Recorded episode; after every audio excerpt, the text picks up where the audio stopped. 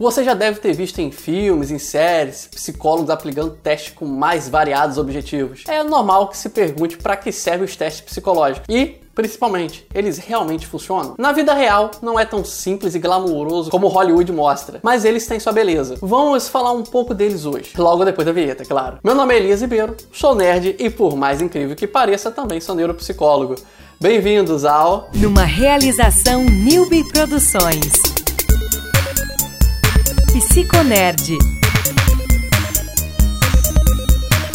Vamos à primeira pergunta, aquela que todos me fazem. Testes psicológicos funcionam? É importante a gente falar sobre isso. Bem, antes desses testes serem vendidos, são realizados grandes estudos. Nesses estudos coletam dados utilizando grupos de pessoas como amostra de uma região ou país. Depois é feita a relação dos dados obtidos com a população geral. A metodologia pode variar um pouco em alguns casos, em alguns pontos de teste para teste, mas resumidamente é assim. Em outras palavras, sim, esses testes têm um nível bom de precisão e precisam revalidar seus estudos de tempo em tempo. Assim que a validade vence, o Conselho Federal de Psicologia pede novos estudos para ter certeza de que esses testes estão fidedignos com as mudanças culturais e sociais que a população sofre ao longo das gerações. Bem, e para que servem os testes psicológicos? Aqui vai uma resposta bem cretina. Eles avaliam aquilo que se propõe. Eu sei, eu sei. Meu professor da faculdade me respondeu dessa forma e eu achei muito vago. Mas Vamos à resposta mais longa. Cada teste tem um objetivo.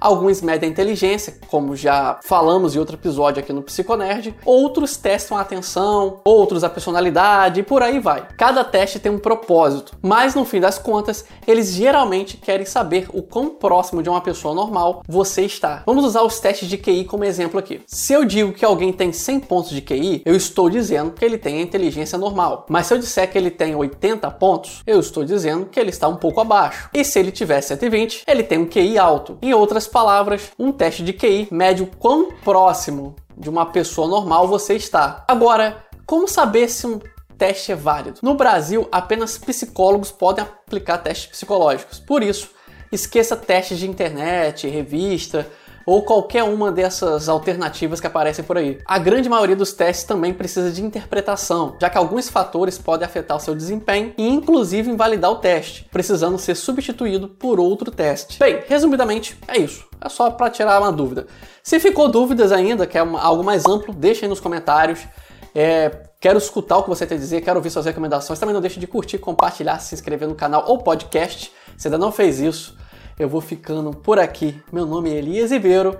Obrigado por sua companhia. Um grande abraço. Criado por Elias Ribeiro. Com trilha sonora de Kevin MacLeod. Curta nossa página no Facebook Psicólogo Elias e no Twitter e Instagram Alceman.